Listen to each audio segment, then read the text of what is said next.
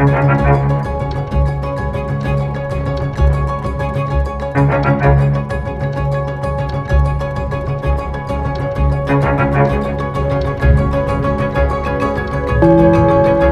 ist das erste deutsche Fernsehen mit den Tagesthemen. Heute im Studio Ingo Zamperoni.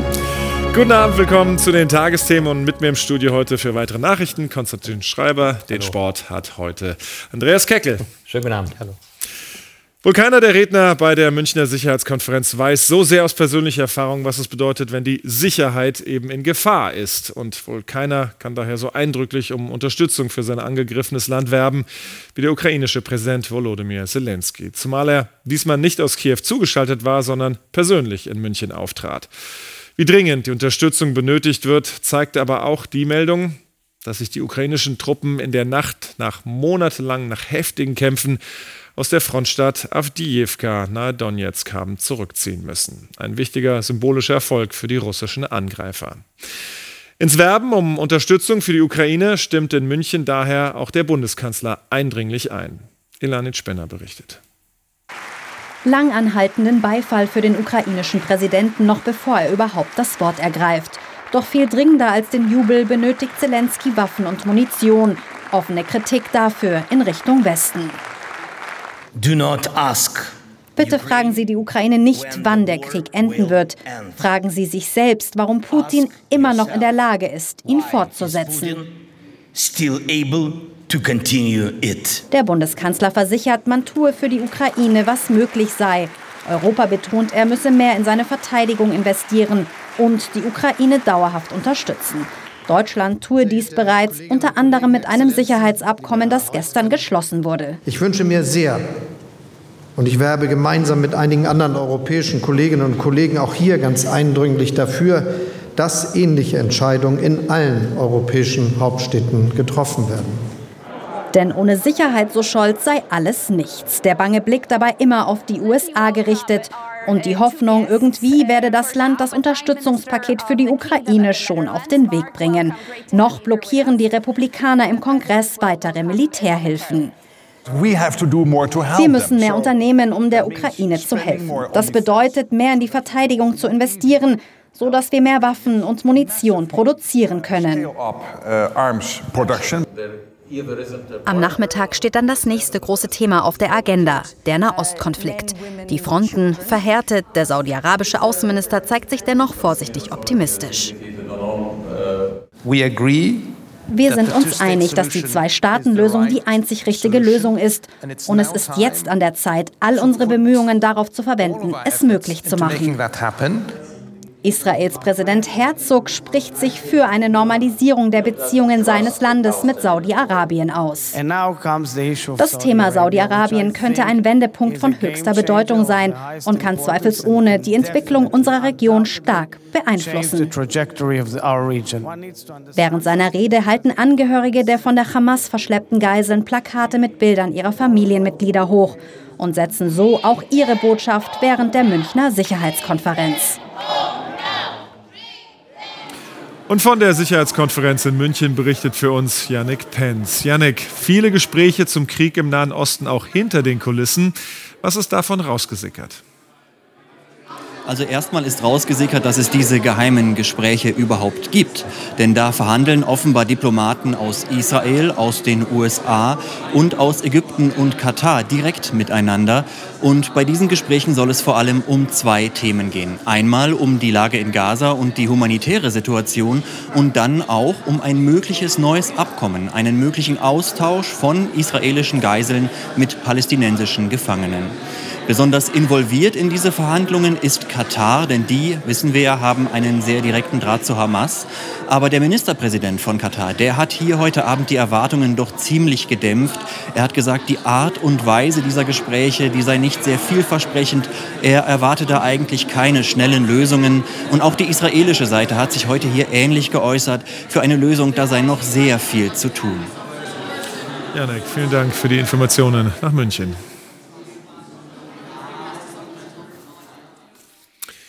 In Russland wollte man Alexei Nawalny schon lange am liebsten verschwinden lassen, erst recht, wenn er wie hier im Frühjahr 2021 auf einem riesigen Plakat seiner Unterstützer als Held einer neuen Zeit gefeiert wurde.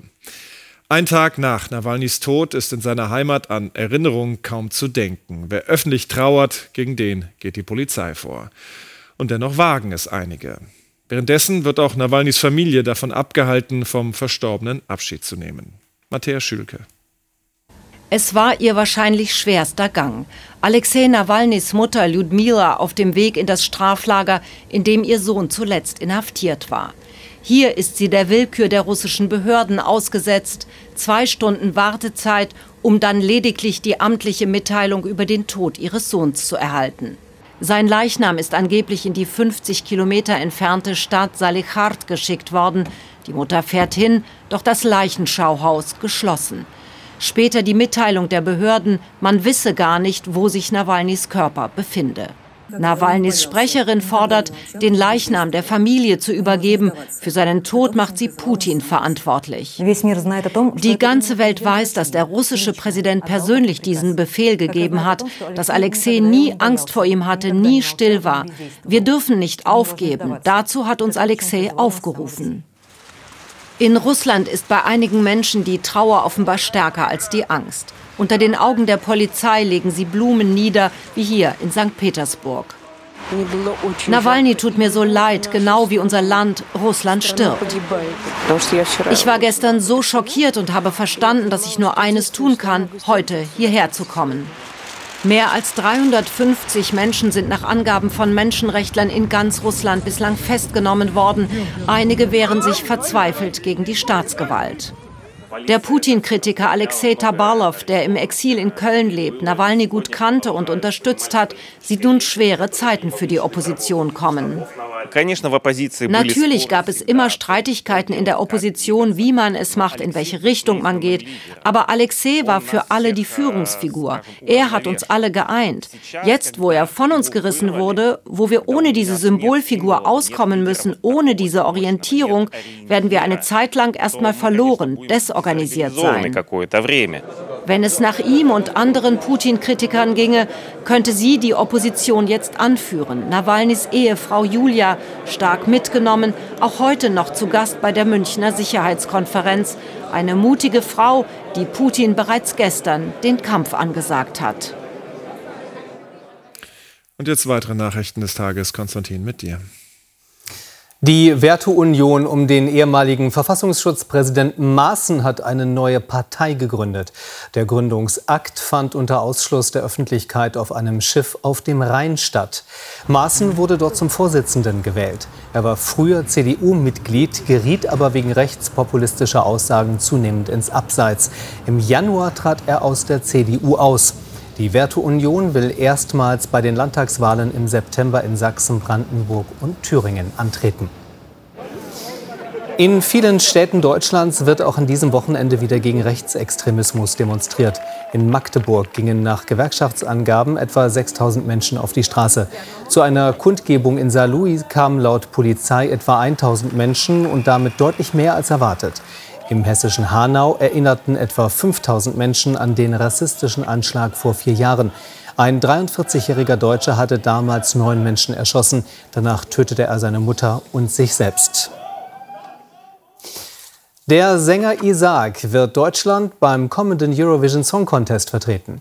Er setzte sich gestern Abend beim deutschen Vorentscheid gegen acht Konkurrenten durch.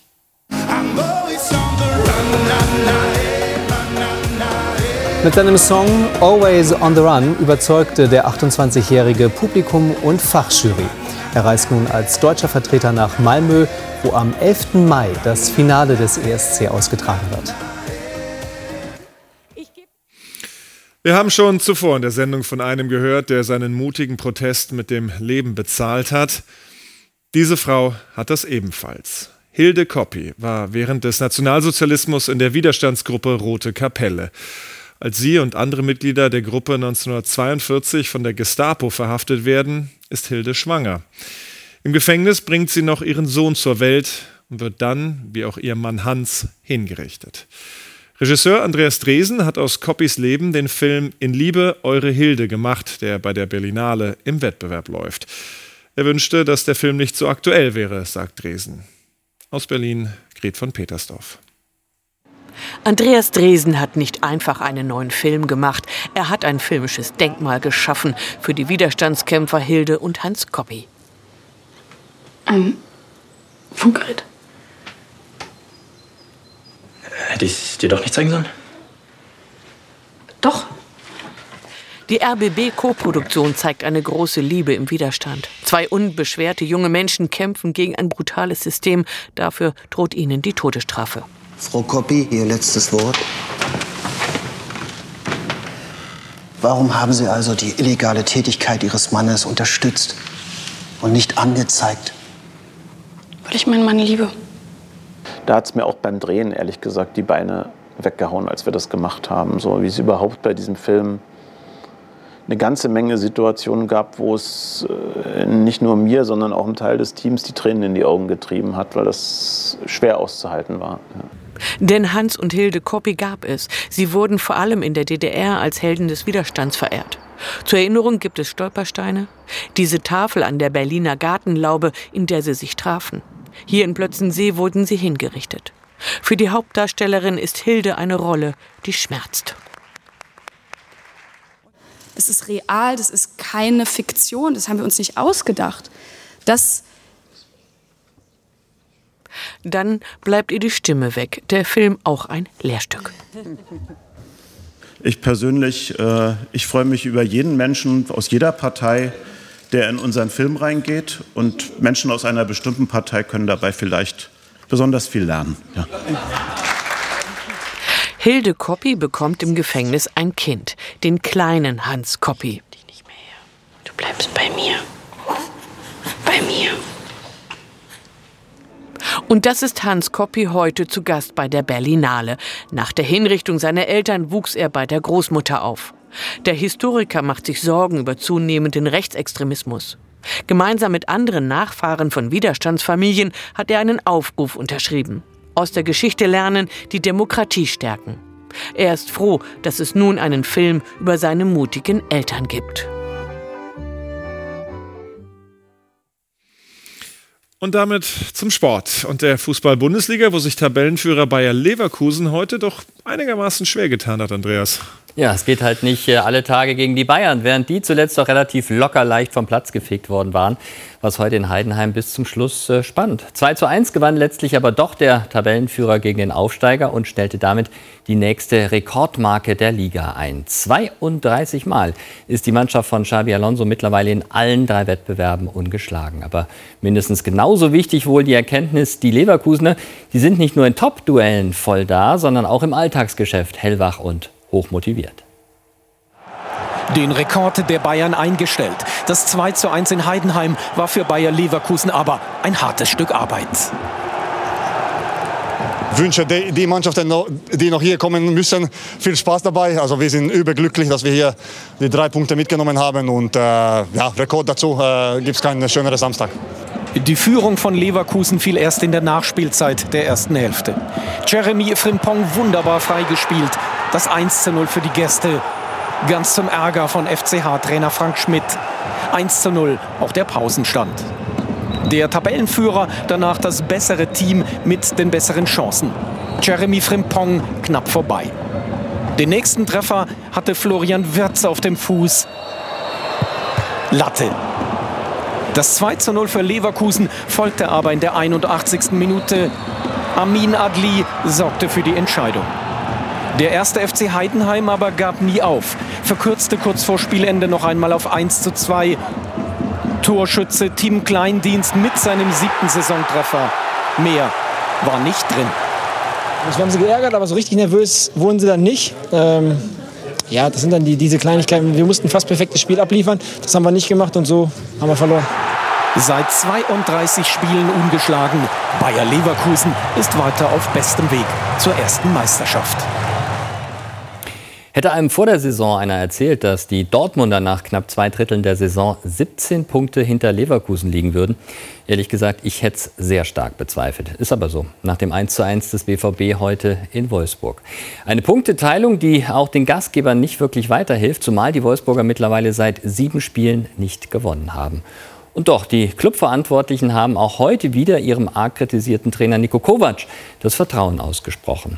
Nach diesem Teilerfolg, den die Wolfsburger vor allem einem zu verdanken hatten, der zuletzt nicht wirklich gefragt war beim VfL. Er hat in dieser Saison mehr Zeit auf der Bank als auf dem Rasen verbracht. Und auch deshalb ist für Yannick Gerhardt dieses Tor zum 1:1 so wichtig. Keine leichte Zeit gehabt. Ähm aus der Mannschaft gewesen, äh, wenig, nur Kurzeinsätze gehabt und ähm, es ist schwierig, äh, zum Glück, oder was heißt zum Glück, aber ich kenne diese, diese Erfahrungen schon, ich weiß, wie man damit umgeht. Für den BVB trifft bereits in der achten Minute ein Dauerbrenner. Niklas Füllkrug mit seinem elften Saisontor für die in diesem Jahr noch ungeschlagenen Dortmunder.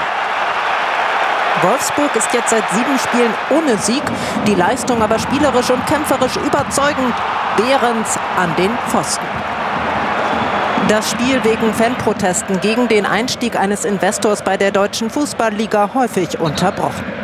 In der zweiten Hälfte Ecke Wolfsburg. Die Dortmunder schaffen es nicht zu klären. Und der nach der Pause eingewechselte Gerhard mit dem Ausgleich. Ein Tor voller Willenskraft. Gerhard, seit acht Jahren in Wolfsburg, sichert den Punkt. Die Mannschaft spielt richtig äh, leidenschaftlich, äh, ähm, kämpft, äh, tut alles, um hier die Punkte ähm, zu Hause zu behalten bzw. auch zu gewinnen. Dortmund weit entfernt von den eigenen Ansprüchen und der Tabellenspitze. Yannick Gerhardt und der VfL auch nicht zufrieden. Von den Fans aber gibt es Applaus für diesen beherzten Auftritt. Ja, und wir schauen auf die anderen Ergebnisse. Hoffenheim unterliegt Union Berlin 0 zu 1. Mainz schlägt Augsburg 1 zu 0. Darmstadt verliert gegen Stuttgart 1 zu 2. Leipzig gegen Gladbach 2 zu 0. Gestern bereits das 0 zu 1 von Köln gegen Bremen. Morgen dann noch zwei Spiele. Freiburg trifft auf Frankfurt und Bochum hat die Bayern zu Gast. Die Tabelle. Leverkusen ganz oben vor den Bayern, dahinter Stuttgart und Dortmund. Leipzig jetzt Fünfter, Bremen auf sieben. Heidenheim auf Rang 10 abgerutscht, Wolfsburg 11. vor Union Berlin und Augsburg. In der Abstiegszone Köln vor Mainz und Schlusslicht Darmstadt. Drei Stecken, drei Medaillen. Die Ausbeute von Isabel Gose bei der Schwimm-WM in Doha kann sich echt sehen lassen. Über 800 Meter Freistil gewann die Europameisterin mit persönlicher Bestzeit heute noch einmal Silber hinter der Italienerin Simona Quadarella und Erika, Erika Fairweather aus Neuseeland. Die deutschen Frauen feiern ausgelassen ihren Erfolg, Platz 3 in der WM-Staffel von Nove Miesto. Startläuferin Janina Hettich-Walz bleibt fehlerfrei, übergibt als Sechste an Selina Grosjean. Diese bewahrt bei ihrer WM-Premiere die Ruhe. Deutschland zur Halbzeit auf Platz 3.